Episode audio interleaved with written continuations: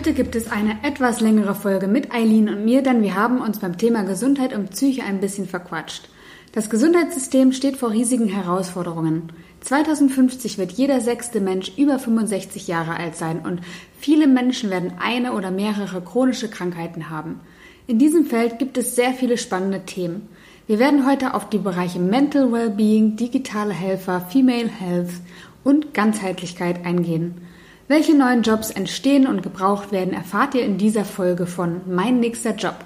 Mein Name ist Janike und ich bin gespannt, wie dir diese ausführlichere Episode gefällt.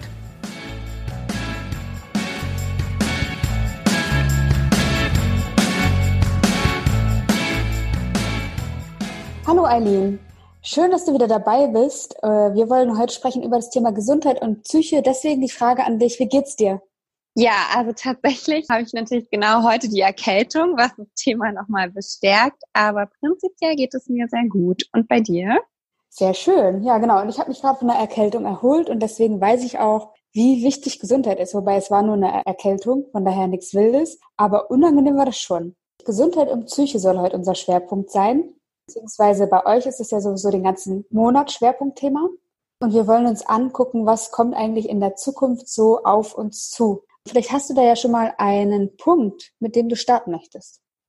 Ja, also tatsächlich, genau, dreht sich bei uns ja den ganzen November alles um das Thema und wir haben uns so vier große Entwicklungen oder Themenfelder rausgesucht, die wir gerne unseren Followern präsentieren möchten und vor allen Dingen, was das halt für neue Berufe heißt. Und das erste Thema, was wir äh, in dem in dem Zuge angehen, ist das Thema Mental Wellbeing. Mhm. Also alles um Psyche und mentale Gesundheit. Es war ja, glaube ich, auch letzte Woche erst der Tag der mentalen Gesundheit. Und tatsächlich ist es ja so, zumindestens hier in den, in den westlichen Regionen, in den Industrienationen, haben wir die großen Krankheiten so hinter uns gelassen. Sei es jetzt Malaria in Afrika oder in solchen Gebieten oder ganz früher hier, ich weiß nicht, Tuberkulose und solche Geschichten das haben wir durch viel Wissenschaft und Pharmazie quasi hinter uns lassen können.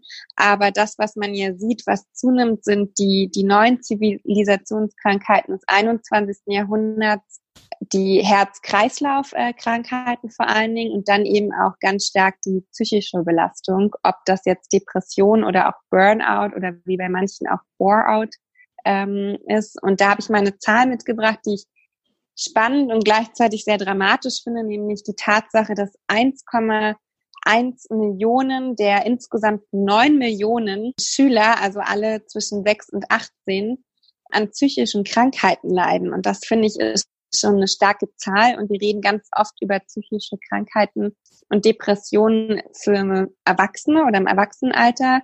Aber dass es tatsächlich auch immer mehr junge Menschen gibt, die aufgrund von Leistungsdruck, von ja einer Reizüberflutung ähm, des modernen Lebens auch schon darunter leiden. Das finde ich doch ganz schön dramatisch. Äh, erstmal total krass, dass es so viele junge Leute betrifft. Das hätte ich auch nicht gedacht. Das sind, äh, ist ja quasi jeder Neunte, kann man sagen. Richtig. Und die Frage ist jetzt nochmal an dich. Weißt du, warum das oder hast du eine Vermutung, warum das so ist, warum das so zunimmt? Also da gibt es einige Faktoren, glaube ich. Ich habe in dem Zusammenhang auch gelesen das Buch äh, Resonanztheorie von ähm, Hartmut Rosa, was ich sehr empfehlen kann der ja prinzipiell sagt, dass in unserer beschleunigten Welt das Problem ist, dass wir ja zum einen immer mehr an der Ressourcenerweiterung interessiert sind, also immer mehr haben wollen, mehr konsumieren, mehr wachsen wollen, was einen dazu bringt, dass man sich gar nicht mehr den Raum für Pausen und Reflexion nimmt, also als gesellschaftliche Krankheit auch. Und das Zweite dass wir natürlich auch digital und mit diesen ganzen Möglichkeiten und immer kürzeren Abständen so reizüberflutet sind, dass uns das vom Gehirn her total übernimmt und einfach, das fand ich auch ganz spannend bei Ihnen zu sagen, ähm, diese Kopplung von je mehr man macht und schafft und tut, umso glücklicher ist man. Das ist ja das ist ja eine totale Fehlannahme, aber die hat sich gesellschaftlich so krass platziert und gerade bei Kindern, wenn man denen nicht Unterstützung anbietet, als Erwachsener zu sagen, hier sind deine Grenzen, ähm, dann ist es für die ja noch schwieriger, das selbst zu reflektieren und sich selbst die Pausen zu nehmen, weil gerade für uns Erwachsene ist es ja immer schon ein Riesenthema. Ja, ich glaube ja auch, dass die sozialen Medien da auch ihren Anteil dran haben. Ähm, zumindest habe ich das mal, also Studien dazu gelesen und davon gehört, dass ähm, wirklich Instagram eigentlich so das soziale Medium ist, was die meisten Depressionen verantworten muss. Und es gibt da, glaube ich, auch so eine Funktion, dass man irgendeinen Hashtag nutzen kann, um sozusagen Hilfe zu bekommen, wenn man sich sozusagen ganz schlecht fühlt, weil, keine Ahnung, die Mitschülerinnen alle hübscher sind oder schlauer oder reicher oder besser unterwegs oder wie auch immer. Von daher glaube ich, dass auch gerade diese sozialen Medien ihren Anteil daran haben, was da gerade vor sich geht. Ne? Also diese psychischen Erkrankungen, die schon in Teenagerjahren sozusagen richtig zuschlagen. Ja, tatsächlich wird in der, ich habe vom Ärzteblatt dazu die Studie gelesen, ähm, wird neben Leistungsdruck vor allen Dingen auch soziales Mobbing da als große Ursache gesehen. Aber mal unabhängig von den sozialen Medien, die das sicherlich auch nochmal erweitert haben, ist, glaube ich, vor allen Dingen auch die Problematik. Und das ist ja auch so ein bisschen rausgekommen vor ein paar Jahren, als dieser eine bekannte Fußballspieler oder Torwart ähm, aufgrund von Depressionen Suizid begangen hat, dass es einfach auch ein Thema ist, worüber wir nicht gerne reden, was einen vielleicht schwach werden lässt, was Verletzlichkeit zeigt. Und es ist keine wenn es um die mentale Gesundheit geht, dann reden wir nicht gerne über Krankheiten, weil wir die nicht so als eine Krankheit sehen, wie zum Beispiel jetzt eine Erkältung oder ein Magen-Darm-Virus. Und das ist, glaube ich, eigentlich das Traurige daran. Und es gibt hier in Berlin ähm, eine ganz tolle Truppe, eine Agentur, die sich genau dem Problem annimmt und versucht auch mit Kunstinstallationen auf dieses Thema aufmerksam zu machen und auch die Empathie dafür bereitzustellen. Also es gibt, glaube ich, so eine Art Anzug, den man sich anziehen kann und dann spürt man wirklich auch physisch diese Last auf den Schultern, die jemand im Kopf spürt, der halt ganz stark an Depression leidet. Und ich glaube, solange wie man sich da nie richtig reinfinden kann, hat man vielleicht auch kein Verständnis für diese Krankheiten und was die Menschen da jeden Tag eigentlich erleiden. Und ich weiß, also bei mir in der Familie, meine Oma hat zum Beispiel auch Depressionen und ähm, es ist ganz schwer, die Menschen da rauszuholen. Und ihr selbst fiel es auch einfach jahrelang nicht leicht, darüber überhaupt zu reden. Ja, genau. Ich habe auch so meine Erfahrung mit Depressionen. Also ein Ex-Freund von mir hatte da mal drunter gelitten. Und ich selbst auch, ähm, also ich selbst habe nicht darunter gelitten, aber ich hatte die Erfahrung gemacht, ich war mal total ausgebrannt. Da hatte ich echt eine stressige und taffe Zeit hinter mir. Das kann ich echt nicht anders sagen. Und dann habe ich mich für einen neuen Job beworben und habe dann gesagt, irgendwie, vorher habe ich den noch abgeblasen und habe gesagt, ey, sorry, ich äh, irgendwie, das geht gerade nicht, ich brauche eine Pause. Und dann kam als Antwort nur im Sinne von, ja, wenn du, wenn du jetzt schon zu gestresst bist, dann ist der Job eh nichts für dich. Wo ich auch dachte, ja, vielen Dank, äh, weil ich glaube, ich halte mich für sehr leistungsfähig. Und das hat gar nichts damit zu tun unbedingt. Ne? Also das ist auch mhm. abgestempelt werden. Und ich glaube, dass oft unsere Arbeitswelt noch so funktioniert, dass der, der am meisten die Zähne zusammenbeißt, also das war zumindest bisher immer so, der kann die beste Karriere machen. Aber das ist halt so schädlich für die eigene Gesundheit und für den Geist und die Psyche ist, das wird halt irgendwie so außer Acht gelassen. Und ich finde, das ist ja eigentlich das Wichtigste, dass man in erster Linie erstmal auf sich selbst achtet und dann im Umkehrschluss auch die Leistung erbringen kann, aber nicht erst die Leistung erbringen und quasi bei sich alles selbst unterdrücken. Ja, ich finde in dem Zusammenhang ganz spannend, wirklich die, dieses Buch von Hartmut Rosa zu lesen, Resonanz, Pädagogik und Theorie. Da sagt er nämlich, dass die, die vor allen Dingen an Burnout betroffen sind, gar nicht die sind, die in, man denkt ja oft so niedrigschwelligen Jobs arbeiten oder körperlich sehr anstrengenden, sondern dass es vor allem die sind, die in so einem mittleren Management irgendwo arbeiten. Und er führt es darauf zurück, und das finde ich eine, auch für das Thema Berufe und wie man seine Arbeit gestaltet, sehr spannende These, dass das Problem von ganz vielen Menschen mittlerweile ist in der Wissensgesellschaft, dass sie das Ergebnis ihrer Arbeit nicht mehr richtig sehen, weil sie eben nur ein Teil in so einem Riesenrad sind oder weil es wir so krass in Projekten denken und Prozessen. Und dadurch, dass sie dieses Ergebnis nicht richtig sehen, fehlt ihnen dieses Glücksempfinden, dieser Moment, ich habe was geschafft und äh, ich habe das selbst erreicht sozusagen was tatsächlich mehr Leute noch haben, die im Handwerk arbeiten oder da, wo man wirklich am Menschen ist, wo man was macht. Da wird man einfach mental besser abgeholt, dass man auch was geschaffen hat. Und das ist aber das, was bei uns einen Glücksmoment anregt. Also ich glaube, man muss dann auch unterscheiden zwischen klar körperliche Überlastung und Burnout, ne, wenn man jeden Tag zwölf Stunden irgendwo in einem Krankenhaus steht und sich abschuftet. Das ist für den Körper langfristig äh, alles andere als gesund. Gleichzeitig aber auch, wenn man jeden Tag zwölf Stunden sitzt und vielleicht körperlich nicht komplett an seine Grenzen geht, aber das Gefühl hat, geistig so eine Leere in sich zu tragen, dann ist das langfristig auch nicht gesund. Und da so die Balance zu schaffen ähm, und das mit Hilfe von Resonanzräumen, also wirklich Achtsamkeit ist ja nur ein Teil davon sozusagen. Das fand ich eine sehr spannende These und würde einiges verändern, wenn wir uns danach mehr im Arbeitsalltag richten. Ja, das ist ein gutes Stichwort, dieser, dieser Resonanzraum oder die Achtsamkeit. Also ich habe auch etliche Klienten, die aus einem Burnout kommen und die, die zu mir sagen, ich kann nicht in das alte System zurück. Also ähm, zum Beispiel eine hatte das Problem, dass immer mehr Effizienzsteigerung von ihr erwartet wurde, immer mehr Umsatz und Leistung gefordert wurde, ohne ersichtlichen Grund. Also natürlich will eine Firma wirtschaftlich sein und Gewinne einfach. Hm. Aber die haben so den Druck übertragen auf die Mitarbeiter, dass ich glaube, dass gerade die sensiblen Menschen unter uns da Gefahr laufen, wenn sie sich dem komplett hingeben und nicht irgendwann mal Stopp sagen, da auch wirklich eine psychische Krankheit zu erleiden. Weil ich glaube auch, dass es an sich nicht gesund ist einfach.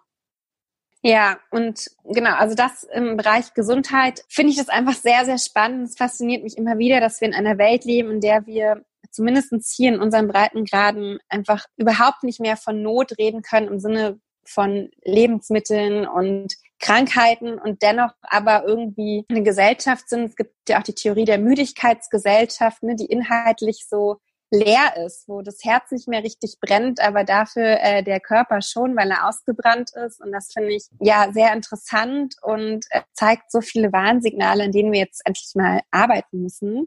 Und um mal die Überleitung zu machen zu einem anderen Bereich im Thema Gesundheit. Digitalisierung ist sicherlich ein Treiber, der uns da ganz stark überhaupt in diese Problematik erst gebracht hat.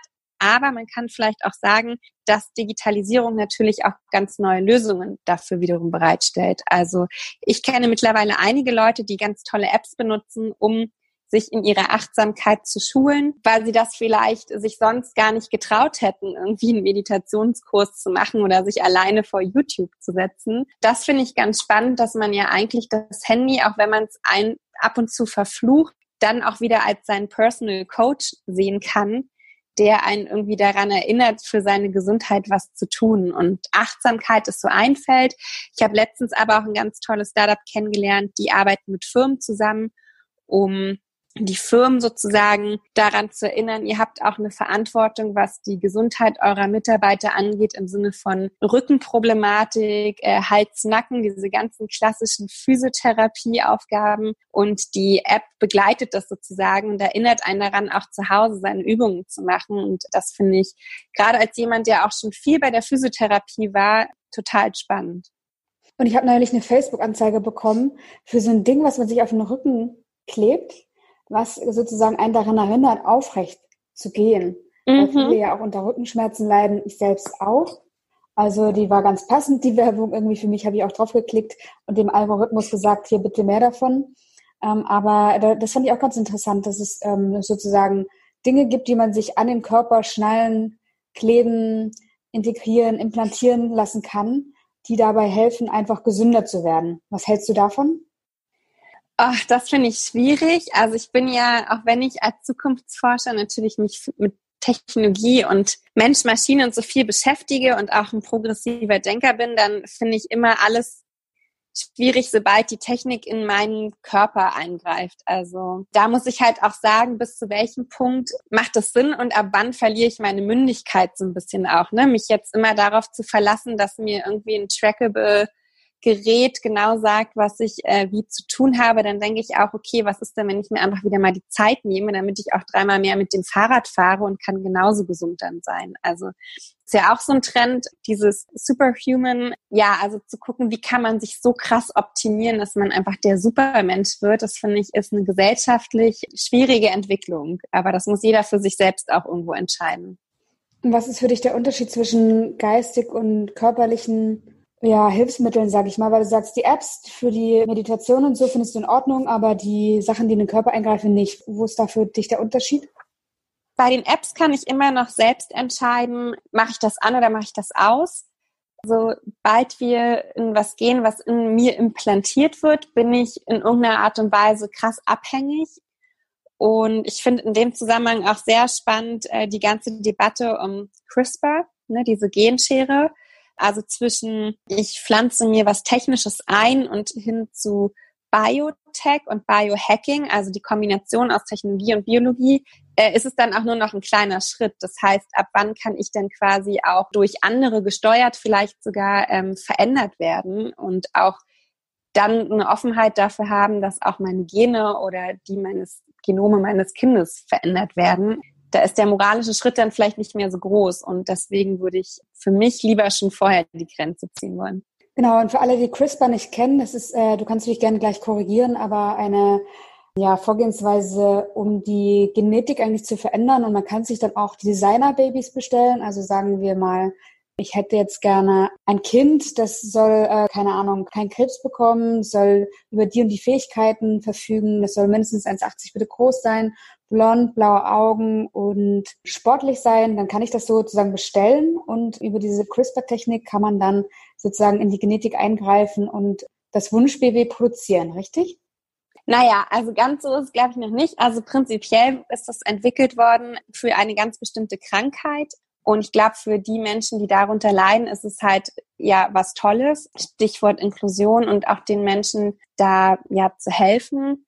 Aber natürlich ist der Schritt hinzu, wann ist es moralisch und ethisch erlaubt, die Genome eben nicht nur zu verändern, um bestimmte Krankheiten auszuschalten, sondern eben auch um vielleicht wünschbare Bilder eines Menschen damit zu kreieren.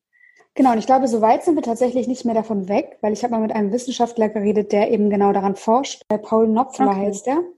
Und der genau setzt sich da auch kritisch mit auseinander und sagt auch, ja, das ist also, ja, ist einfach in, in der Riesenthematik, da glaube ich, äh, brauchen wir jetzt nicht tiefer einsteigen, weil wir die eh nicht abdecken könnten. Aber es ist auf jeden Fall, CRISPR, wollte ich nur sagen, ist eine Möglichkeit, sozusagen die mhm. Genome zu verändern, ob das jetzt ist bei einem Menschen, der schon existiert. Also in China gab es doch da neulich die ersten Eingriffe, wobei ich glaube, das waren tatsächlich auch bei äh, ungeborenen Babys, mhm. oder? Hast du das mitbekommen? Habe ich nicht mitbekommen, aber ich kann es mir gut vorstellen. Genau, also in China gab es schon die ersten Eingriffe da, äh, die bestätigt wurden auch. Aber äh, viel gilt da, glaube ich, auch nicht mehr, um wirklich äh, Designerbabys da auch zu produzieren. Also was ich mhm. auch als sehr, sehr, sehr kritisch betrachte. Ja, ich würde vielleicht gerne noch mal auf einen Punkt zurückgehen. Das Thema so digitale Helfer, also die Apps ne, für zu Hause, das war so die eine Idee und Wearable Tech.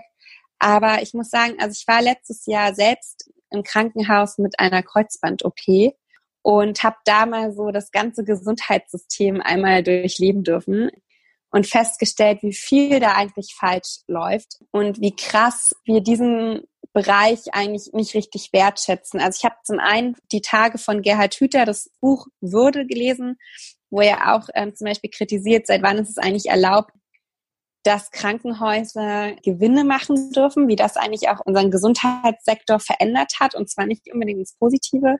Das fand ich einen schönen Reminder und gleichzeitig auch zu sehen, dieses Gesundheitsthema zeigt ganz stark auch das Problem der Anerkennung von Berufen in Deutschland. Also was ich damit sagen will, ist, ich begegne immer wieder dem Fall, dass wir jemanden, der einen krassen Manager-Titel hat, viel Geld verdient, aber vielleicht eine Art Bullshit-Job ausführt, irgendwie mehr Anerkennung und auch finanzielle Anerkennung geben als jemanden, der eigentlich so wichtig für, für unseren Alltag, unser Leben ist, wie jemand, der zum Beispiel in der Pflege arbeitet. Also meine Physiotherapeutin damals, die hatte echt einen knallharten Job. Also ich meine, es ist ja auch physisch, was du da selbst immer jeden Tag mitmachst. Und sie ist mit einem Gehalt nach Hause gegangen und musste auch ihre Ausbildung noch selbst zahlen, wo ich echt dachte, das kann doch irgendwo nicht sein. Und auch die ganze Debatte jetzt mit dem Thema Studium für die Hebamme oder nicht. Gerade was Berufsbilder im Gesundheitssektor angeht und wie wir da eigentlich den Menschen ganz wenig Gestaltungsspielraum geben, das finde ich sehr, sehr erschreckend. Also in vielen anderen Bereichen reden wir sehr privilegiert über New Work, aber gerade in dem Bereich Gesundheit sind wir da noch so weit entfernt. Was hältst du von den Pflegerobotern? Die könnten ja quasi in Japan ist es ja schon, wird es ja schon ordentlich eingesetzt. Die ja. Äh, können ja Aufgaben übernehmen, um die Pfleger zu entlasten, damit sie Zeit mhm. für andere Tätigkeiten haben. Was denkst du darüber? Also nachdem ich ja selbst äh, da im Krankenhaus eine Woche lag, denke ich, wenn der Roboter kommt und mir mein Essen gibt oder meine Tabletten oder was auch immer, fair enough, also macht wahrscheinlich Sinn. Aber ich muss sagen, wann habe ich denn meinen Pfleger oder meine Pflegerin gerufen und geklingelt sozusagen. Das war nachts, wo ich extreme Schmerzen hatte, wo ich aber eine Dreiviertelstunde warten musste überhaupt, bis jemand verfügbar war. Oder ähm, zu einem anderen Moment, äh, wo ich nicht alleine zur Toilette gehen konnte. Also da hilft mir leider auch kein Roboter. Und das Problem ist ja auch, jeder, der schon mal in einem Krankenhaus war und in so einer Notsituation, du bist dann teilweise vielleicht in einem Sechserzimmer, vielleicht bist du aber auch total alleine. Ich war irgendwie ganz alleine in meinem Sechserzimmer.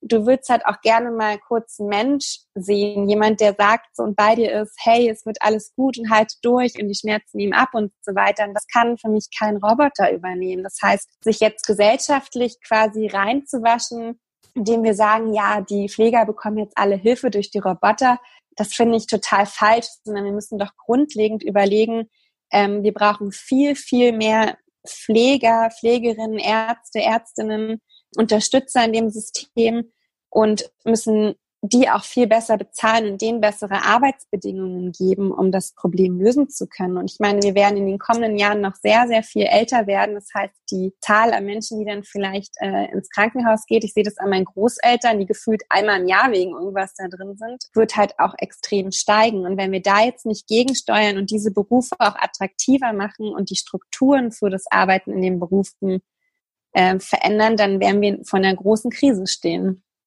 Ja, und gerade deswegen finde ich eigentlich ganz gut, ähm, da Roboter auch einzusetzen. Wobei ich natürlich dir recht gebe, für manche Aufgaben ist er nicht geschaffen, für andere wiederum vielleicht besser. Weil ich frage mich, ob wir das überhaupt wuppen können, weil eine Zahl 2050 wird einer von sechs Menschen über 65 Jahre alt sein. Und vor allen Dingen werden viele Menschen dann mit einer oder mehreren chronischen Krankheiten leben. Das heißt, das, eine, das Gesundheitssystem steht eigentlich vor einer riesigen Aufgabe. Und die Frage ist, und ich stimme dir total zu, dass dieser Beruf oder die Berufe aufgewertet werden müssen, gar keine Frage. Aber ist es allein menschlich überhaupt zu bewältigen? Ja, also ich glaube, dass Roboter schon helfen können, wenn es darum geht, ne, dass man auch Patienten zum Beispiel ähm, von einem Bett aufs andere trägt oder sie darin unterstützt, so wie ich, die dann irgendwie auch wieder ein bisschen laufen lernen musste nach so einer Kreuzband-OP, dass das sicherlich auch ein Roboter übernehmen kann. Aber ich glaube, Digitalisierung kann ganz, ganz viel schaffen und Raum für die Pflege wiedergeben, die menschliche. Aber ich glaube, das muss nicht in Form der Robotik sein, sondern was ich zum Beispiel auch gemerkt habe ähm, damals war, wie schlecht die Kommunikation zwischen Arzt, also da, wo ich in Behandlung bin, Krankenhaus und Krankenkasse war. Und allein da Prozesse zu digitalisieren und einfach bequemer zu gestalten, das würde schon viel mehr Raum fürs Wesentliche geben. Bei uns an der Uni gab es da auch ein ganz cooles Startup. Ich weiß gar nicht mehr so richtig, was die machen, aber das war ein Arzt, ein ganz junger Arzt, der gesagt hat, ihm fehlen da so einige Schritte und Prozesse und deswegen am Ende ähm, ein digitales System dafür, für diese Kommunikation entwickelt hat. Und das fand ich ganz spannend, dass er festgestellt hat, er muss anscheinend selbst zu einem Lösungsgestalter werden ne? und hat jetzt für sich ein ganz neues Feld damit auch aufgemacht. Ein anderer Punkt in der Digitalisierung oder in dem, was jetzt gerade vor sich geht, ist ja auch, dass Medizin viel personalisierter hergestellt werden kann. Mhm. Also zum Beispiel, wenn wir von Krebs sprechen, gibt es ja zigtausende Arten von Krebs.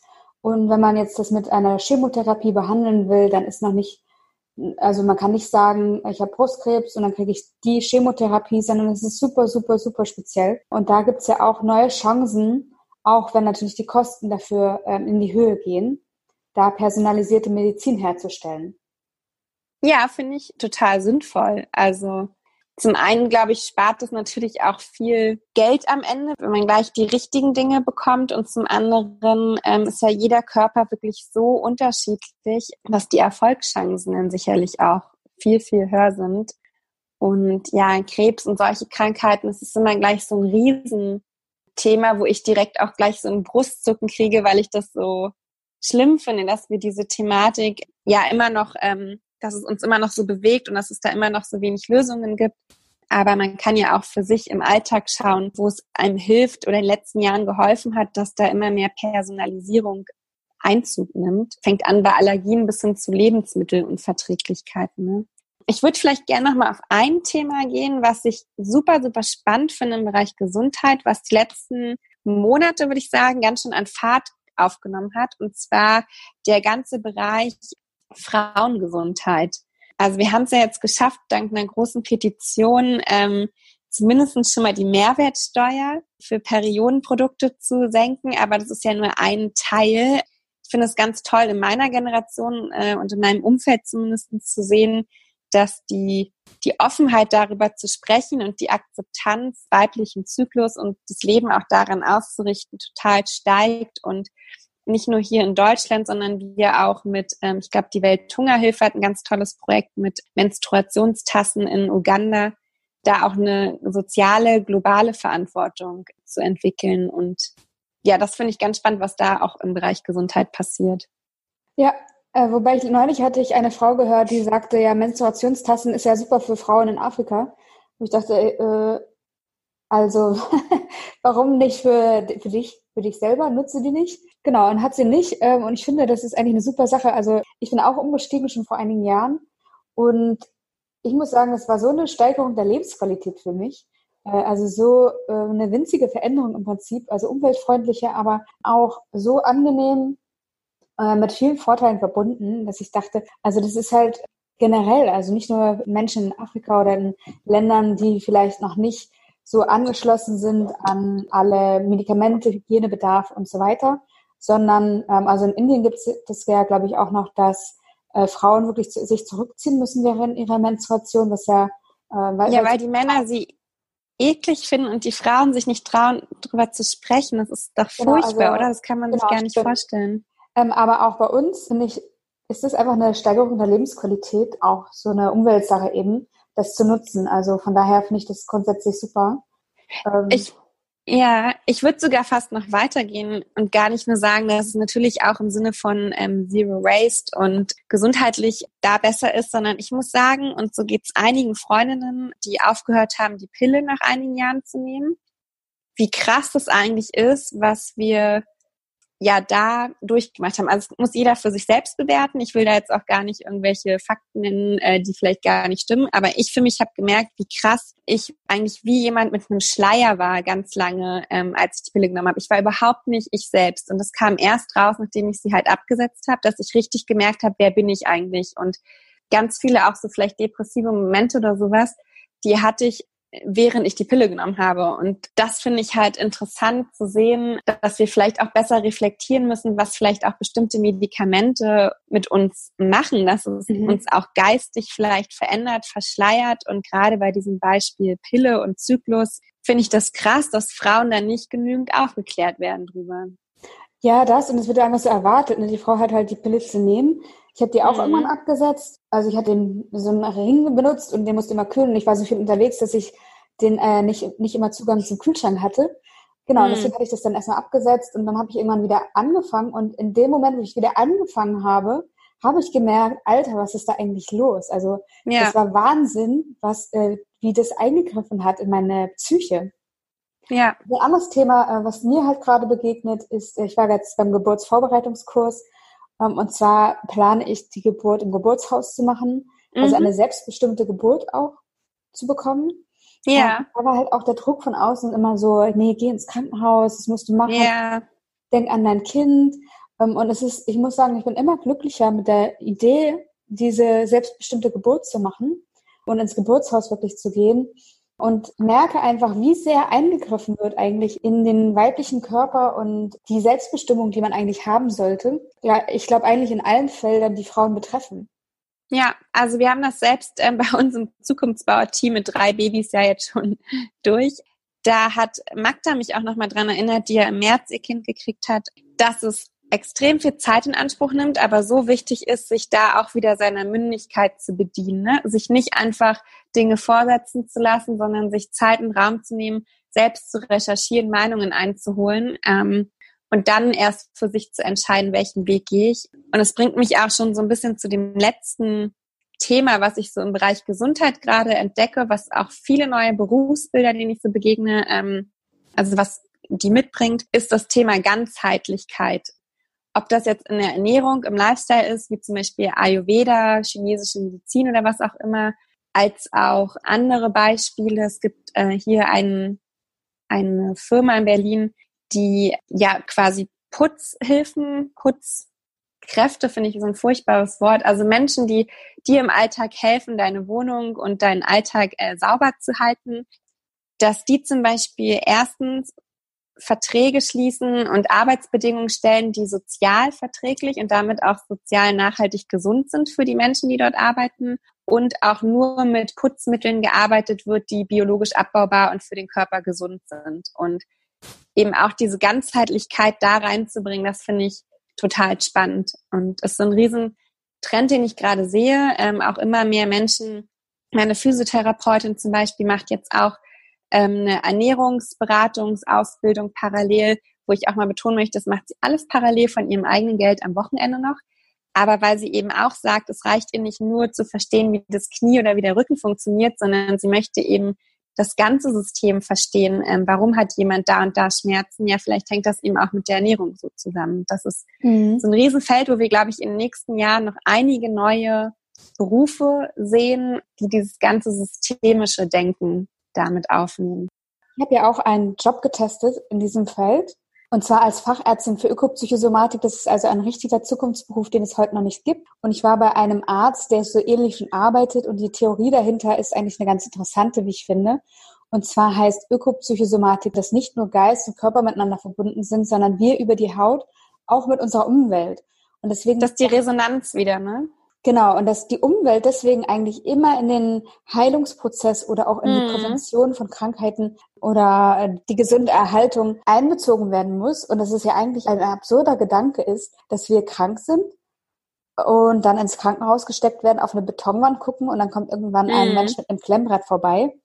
Und da sollen wir dann wieder gesund werden. Also es gibt so viele Sachen in der Natur, die wirklich heilen können, ähm, wo es dann auch echt über Natur Heilkunde oder ein Heilpraktikatum hinausgeht, sondern wo wirklich wissenschaftlich und medizinisch belegt ist, dass es ja. äh, heilende Wirkung hat.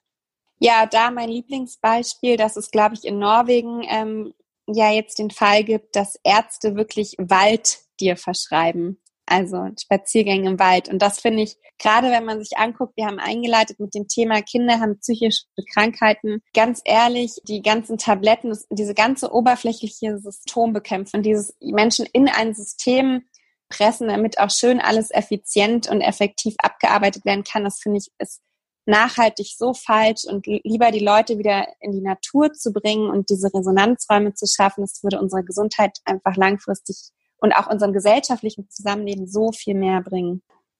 Genau, und auf Usedom gibt es auch schon einen Heilwald. Äh, ah, Japan ja. ist da sehr groß drin. Ähm, genau, also da tut sich einiges und das finde ich ist eine schöne Entwicklung. Vor allem, weil es auch auf das Problem der Klimakrise und Ressourcen zurückzuführen, ähm, so schön, weil es braucht nicht viel. Ne? Es braucht eigentlich nur es braucht keine Ressourcen groß, wenn ich in den Wald gehe. Ich gehe einfach nur raus und atme gute Luft ein. So. Und das ist doch auch irgendwie ganz schön. Genau.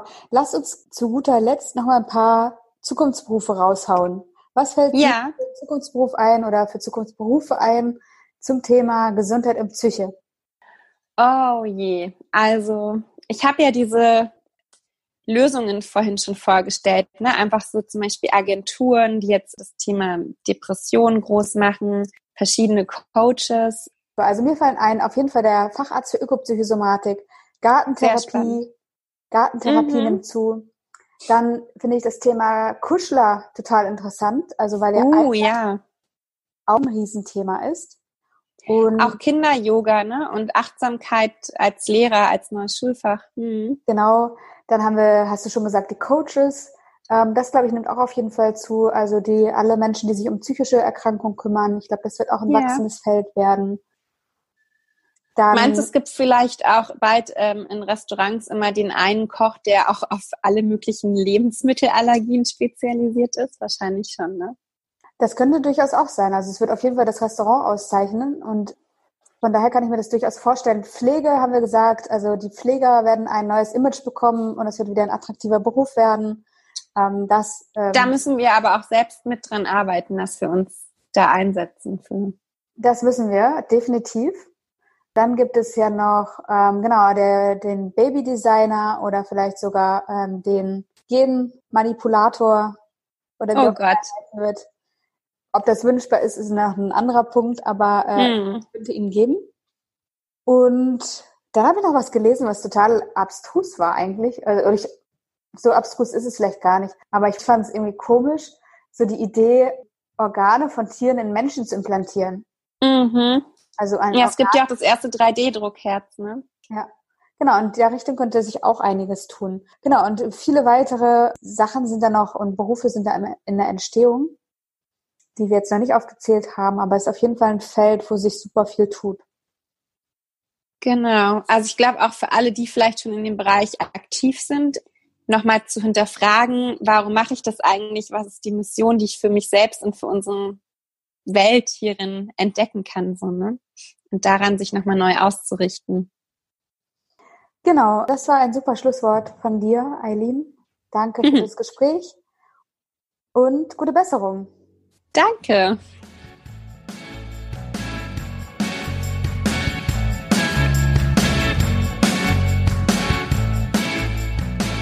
Wie stehst du zum Thema Gesundheit und Psyche? Bist du interessiert an Jobs in diesem Feld und kannst du dir vorstellen, dort einen neuen Schwerpunkt zu finden? Gebraucht werden hier auf jeden Fall viele Menschen. In den nächsten beiden Folgen stellen die Zukunftsbauer und ich einen Experten und eine Berufspionierin vor und sprechen konkret über berufliche Anforderungen und Möglichkeiten. Falls du noch auf der Suche bist nach deiner beruflichen Heimat, dann melde dich gern für meinen kostenlosen E-Mail-Kurs an.